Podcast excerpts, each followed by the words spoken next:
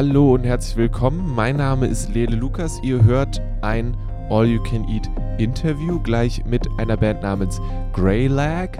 Ähm, die kommen aus den USA, wenn ich mich richtig erinnere, und ich weiß ehrlich gesagt nicht, ob es die immer noch gibt. Ähm, das war eins von den Interviews, wo äh, ich zu einem Ort gerannt bin und dann angerufen wurde und es hieß, äh, wir sind ganz woanders. Und dann bin ich zu dem anderen Ort gerannt, aber zum Glück war ich noch rechtzeitig da und habe mich dann wundervoll mit dieser Band unterhalten. Die haben ein wirklich großartiges Album und danach haben sie, glaube ich, nicht mehr so viel gemacht. Trotzdem sehr interessante Menschen. Ähm, wenn ihr mehr von uns, von mir haben wollt, geht auf dragonseedeverything.com und jetzt genießt das Interview.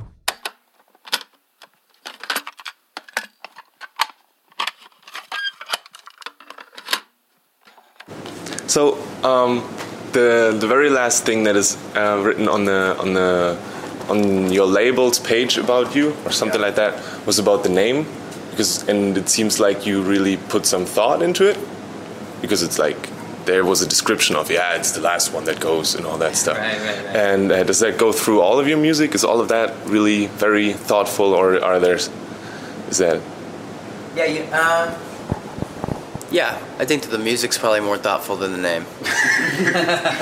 to, to, tell you the truth, yeah, I think so. Um, yeah, the name. The name's an interesting beast because it's like, you know, you read the description, you know yeah. what it is, you know. So it's um, in the beginning of a thing. I mean, you just need a band name, and I think we had been throwing different names for this project around. Like, oh, we got to tell some, you know, we got to people need to know what this is. You know, you have to pick some a name to tell people what it is. And so in the beginning, it was like I moved to Portland. He was living there, and um, this band started. You know, yeah. basically people would say, "Oh, what do you guys do?" We'd meet new people, right? And yeah, we made music. Oh, nice. You have a band? Yeah. What's the name of your band? And it was the only name we had at the time. It was just like the only name we had both agreed on. I was like, yeah, I like that. You know, I didn't have any real context of, of what it was, so we just told we told people like, oh, it's Greylag. Okay. And, and, and it stuck, and it's become, you know, over time, it's become home base. Really, it's become the family that this thing flows through. You know, like life is happening, and like when I think of Greylag now, I think of home. I think of my brothers. I think of my friends. You know, I think of the life that's happening right now and that's moving. And so, I mean, over time, it's taken on a lot more meaning yeah. for us. You know. Um, however, back to your original question, the songs, yeah, they're they're uh, some of them, but few of them uh, were just kind of on the spot. They that just they just came, yeah. Like yeah. the song "Another." Um, was the first single that we, we released. Daniel was playing guitar in the house one day. Our drummer was playing mandolin, and I just heard a melody, and these words just came to me, and I started almost freestyling over the song, and it just kind of that. But that is a little bit more rare, I think. Um, where like I'm constantly gathering images and ideas and kind of piecing them together over time. And, you know, and when I feel like I've got a strong one, and then we have something that musically happens and it becomes something that's cohesive together, then it's like okay, let's keep let's keep going down the path here with this idea, with these images, with this song. Um, so, yeah, they're definitely in the same way that we think or very thoughtful about the music and how we're writing and recording that and arranging that. You know, yeah. I think a lot about the lyrics too. So yeah. you write the lyrics, and do you write lyrics as well, or? I, I do personally. Um, so far, none of those songs have made it to Greylag Land. I think he just shutting them down. no, no, big ego. Yeah, no, no, no, no, no, no. We've Daniel's actually got some really great ideas, and I think that I mean there there are.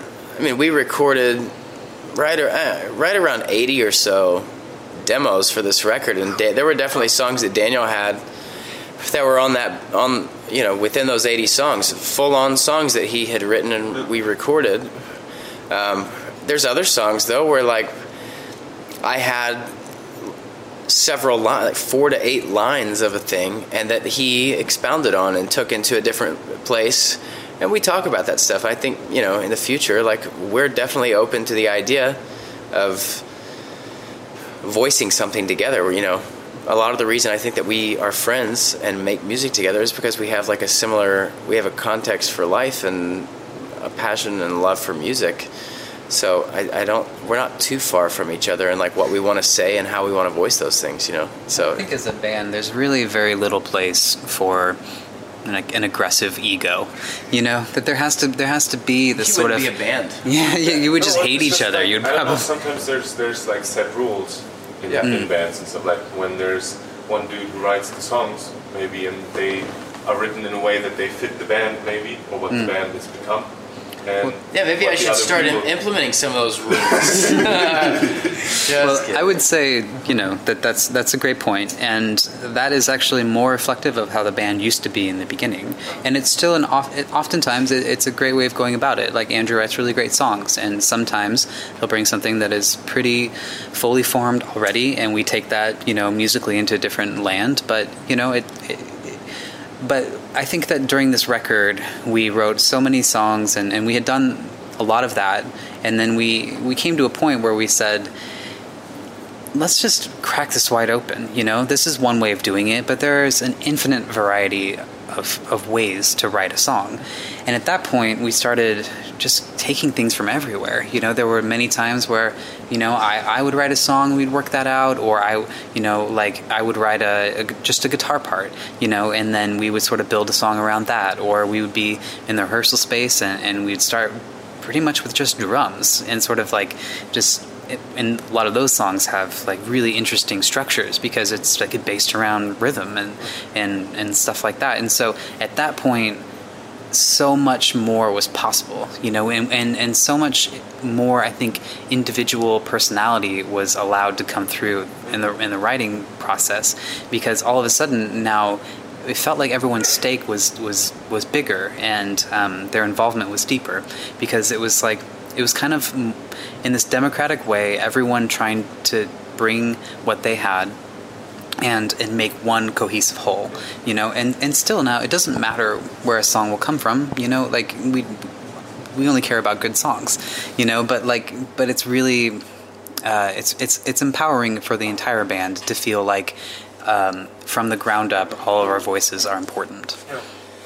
Yeah, and I, I, I think also, in light of what he's saying, it affects every facet, every part of the process, from writing to demoing and arranging to recording the album, and definitely for playing live. Mm. If you know, if you only have guys that are supporting what you're doing, you might not get as much heart, a collective heart, you know. But if everybody feels like they have a part and, and a, a voice to be able to share what they feel and what they like, you're going to have a much more powerful Yeah. sound from a recording aspect as well as a live show. And so, Right, like, and there's it- not any song like because we all sort of have to agree on on what we want to do together as a band. There really there's not any songs on there that anyone is just like, oh, I hate that song. Oh, we have to play it again? You know, like so. You know, as much as you want to play it as as, as well as you can, if you don't like it, you, you just, it just you can feel that that mm. person doesn't like it. So that's that's why it was important to have all of us agree about the songs Yeah. because we wanted to be able to get in front of people and, and believe the songs every time we played them. E- Every person in the band believing the songs. So you basically had 80 songs and then picked how many? 12? nine. Nine. We recorded a few more other than that, but uh, what ended up making the record is we all decided together what was the most cohesive voicing of the album Okay. was nine songs, and that's that's how many songs are on the record. Is there a theme to it? Uh, I think that in hindsight, we've definitely been able to like kind of look back over what was written, um, and have kind of been surprised by like that there are kind of some themes throughout the record, and um, one of those themes is like going through difficulty, experiencing pain, and then experiencing joy. Um, you know, and and finding something that's worth fighting for, you know. And I think Like that kind of the, the very different ways that we we respond to the struggles of life, you know, and sometimes it's it's checking out, sometimes it's really fighting hard against it, sometimes it's just this like it's accepting and reflecting of it, you know, and it's kind of like it's this this full on admittance that there's a lot of hard hard things about life, but it's it's not being blindly optimistic. It's not like just wallowing in pessimism. It's saying like, yeah, fine, fine. Like, yeah, there is stuff sucks sometimes, but like, so what are you gonna do? You know, like you have to live your life, like, and that there's many different ways of responding to those things, and the album does that a lot. Yeah, I think. No, carry on. Um, no. Moment lost. um, oh, so you, you're from Portland, if I'm correct? Is that a cliche a little bit? In, in how you describe it uh, from that? You know, No. it's interesting because I, none of us are from there. Ah, okay. You just ended up. We're all three from different places, and I think that that you know, we all have so many different life experiences. Portland, you know, it just happens to be where this band was born.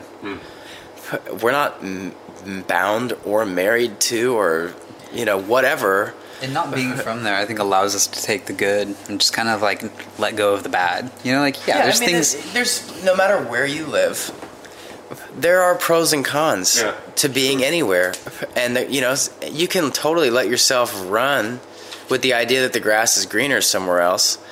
But like, you know what? Portland's a beautiful place, and you know. On days that- to do. yeah, we got work to do, man. And, you know, and it's pretty cool. I mean, we have we have we've been there for several years now, and we've grown to have some pretty special friendships and relationships with people, and and especially like we have a friend named Danny that has a really awesome studio in town that we've done a lot of our demoing at. We've recorded stuff there. You know, he I've made records with other people there, and and like he's a great mixer. He's a rad dude. Um, he's Irish. He's cool. His name's Danny O'Hanlon. But um, he, that's a really special thing to be able to have a friend that, that has a cool studio that you can go to and and that you have a relationship with. You know, like there's those kinds of relationships that we've built while being in Portland that make Portland really special to us too. It's not it's not just about like ooh, what's this town about? It's like the town is, you know, everything that we have, it's what you do with it. It's what you make of it, you know. It's I'm from a really tiny town in West Virginia called Cross Lanes, which is literally just that, two roads that cross. And uh, you know, I fell in love with music there and I started writing there and I have family there. That's where my family's from you know and like it's special because of the people that are there and the memories that I've made. It's you know it's a shit town but it's a really special place to me Yeah. you know and Portland yeah, there's tons of cliche things happening all over the place. Really embarrassing things that I You just kind of roll your eyes at them and, and move on. You know, like you say, that's not me. like, You know what though? Like there was a there was totally a day that I was that embarrassing person that somebody rolled their eyes at, and not even necessarily, but probably in every city I've ever been to. I've had somebody roll their eyes at me today. Like that guy needs to get a fucking haircut. You know, it's like whatever. It's like, but you just you carry on. You do your work. You find joy and love and friendship and. You know, and you work hard, and you, and you fight for something that's worth fighting for, and that's what we've done. wherever you are. Yeah, we're you know we're down. We're interested in like obviously traveling. Musicians, you know. We want to travel and and see a lot of the world and and meet a lot of people and maybe live somewhere else. Hmm. Maybe live ten more places. I don't know, but like Portland. Portland will always be a special place, and it is a special place because it's where this band and this project was born, and it's you know it's where we're finding our voice. So Oh, that's good. so you've been to Europe. I heard you were in Amsterdam yesterday. yeah, yes, It's it was pretty cool. I like we were that there this morning. I'm, yeah, I got here. It was first time for me being in Hamburg too, and I got out to Reeperbahn and was like, all right, that's interesting. Is that no, not not no culture flash or anything like that? Or was there a bit of that that you got to Europe and were like, "Holy cow, this is very different"? I don't think there was so much of like, well, I mean, like, I've, yeah, there's probably a bit of a culture flash every place that we've gone to. It's just like, whoa, what's happening here? You know, you try to put your finger on the pulse and like find out what the place is about a little bit, but you only have about 24 hours or maybe a little more than that to figure. You know, I'm not going to sit here and figure anything out. I'm just going to take it in and enjoy it as much as I can. I think we took two red eye flights to get here that was the biggest shocker, I think, to, to physically speaking, to the body. You know, it's like, all right.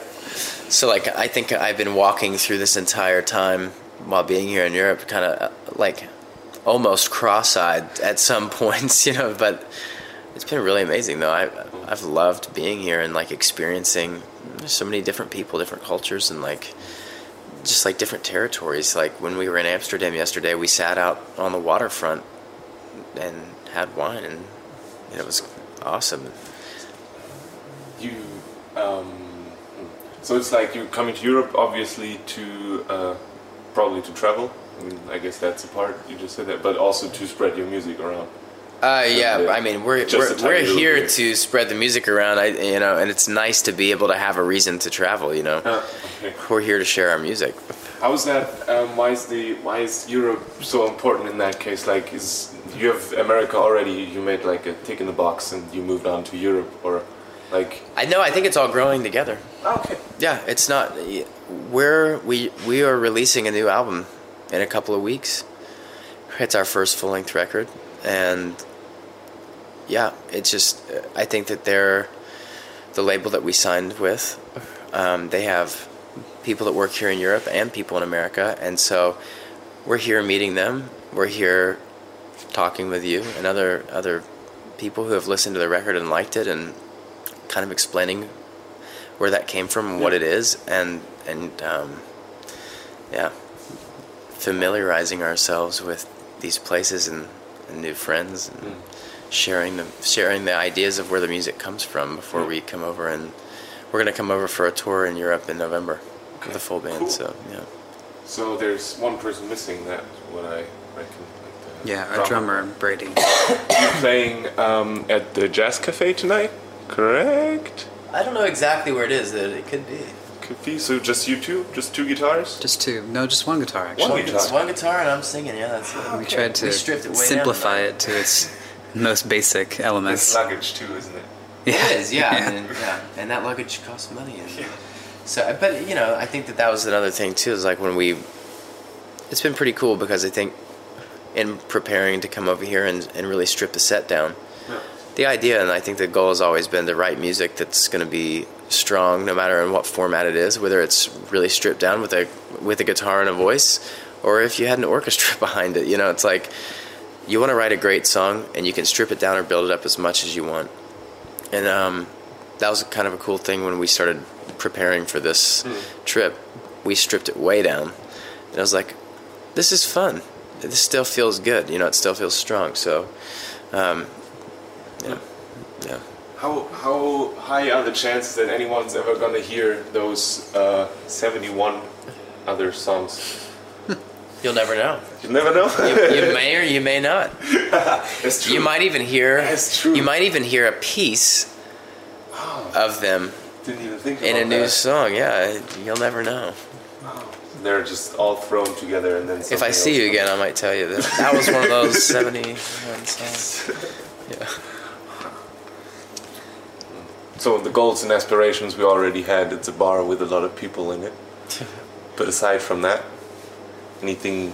Do you have specific goals, or is that does that fall into the category of let's let's just go and see where it takes us as well? It's a lot more like that for us, for sure. I think that we've all had such, you know, growing up playing music, you have such high dreams and ambitions. You know, you're like, oh, I'm going to be in that stadium someday, you know, playing to whatever. And as you get older playing music, you suffer so many disappointments. You know, you, you sort of become a little bit more like battle hardened, I guess. And, and, and we're, we're at a point now where I think being able to continue making music would be you know and and be able to make a bit of a living from it and be able to continue sharing it to more and more people would would be such like a, a major success for us you know and and I think that it can become dangerous for us personally to just set a bar really high and then feel like we failed if we didn't hit that. Like our our bar is being able to just to to get this record into as many people's hands as possible and and then go and make another record and be able to continue doing that. So I think that that for us would be a major success. but yeah, like again, we still we want to do that on the biggest level that we can. You know, we definitely want as many people to, to hear it and hopefully fall in love with it and yeah that makes it you know just bigger more special i guess yeah. in a way so cool then i got one last thing when um, i talked to was it on wednesday to event and they were talking about like getting a lot of energy from a crowd or like because it's always like musicians always say it's like a they give something and they get something back and all that stuff. What's for you when, when you play live? What what is it? What do you need something special from the people, or do you just play your music and if something happens, then that's really great? Yeah, I mean, I I think that you you know we play the songs and we feel the songs, and we're happy, just, okay. you know, playing the music. Um, and, but also, like it's incredibly special when you feel like you've been able to share in an experience with a with a group of people, with a room full of people. It's not just like, hey, let me get up and show you something, or hey, let me get up and like play for you. All of these, you know, it's like, hey, let's experience something. Let's have an experience together. Let's feel this together. Let's get into it together. You know, and I and those are the best shows.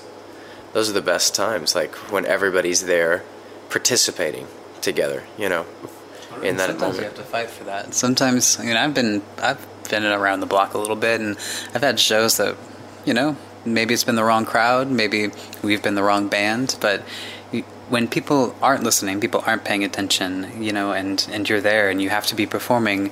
It's one of those.